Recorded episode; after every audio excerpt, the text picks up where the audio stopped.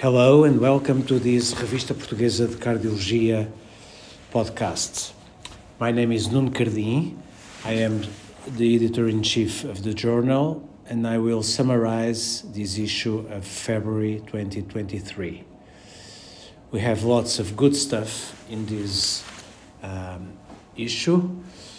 We start with a state of the art paper by the Studies Committee of the Portuguese Society of Cardiology.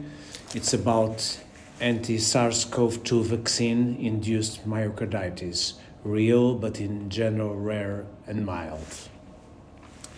We have also a state of the art comment on the role of direct oral anticoagulants and surgi- surgical bioprosthesis valves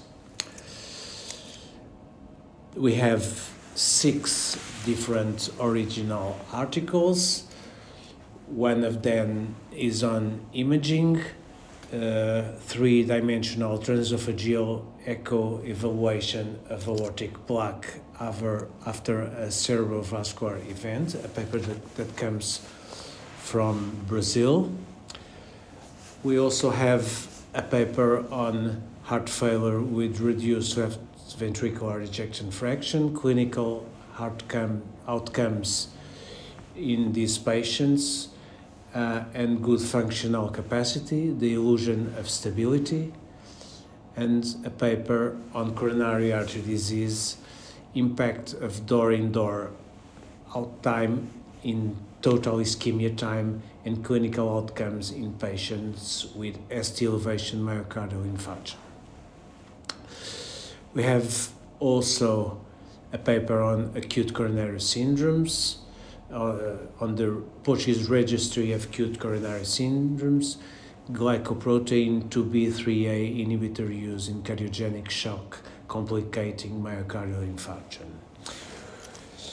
Besides this, we have a paper uh, on pulmonary hypertension, evaluating the efficacy and safety of rivaroxaban as a warfarin alternative in chronic thromboembolic pulmonary hypertension patients undergoing pulmonary endarterectomy, a randomized clinical trial.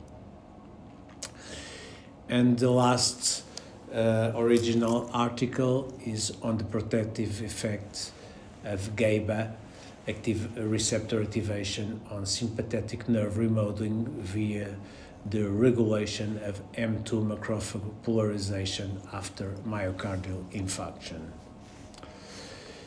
But we have more. We have a case report on inflammatory myofibroblastic tumors, a rare entity with a complex diagnosis, and two images in cardiology right aortic sinus to right atrium fistula, multimodality imaging and percutaneous closure with a septal occluder device, and another one with uh, the appealing title All that bifurcates is not pulmonary artery.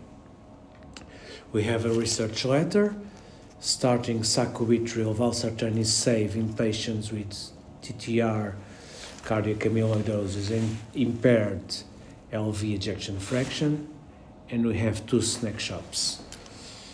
Alkaptonuria, a rare case of severe aortic stenosis treated by transcatheter aortic valve replacement, and uh, another one, the uniqueness of CMR imaging in arrhythmogenic right ventricular cardiomyopathy. And that's all that we have for today. Thank you for listening. Thank, thank you for reading. If you want to read the whole papers, please go to our website www.revportcardiol.org. Uh, and please stay tuned for the next releases. See you.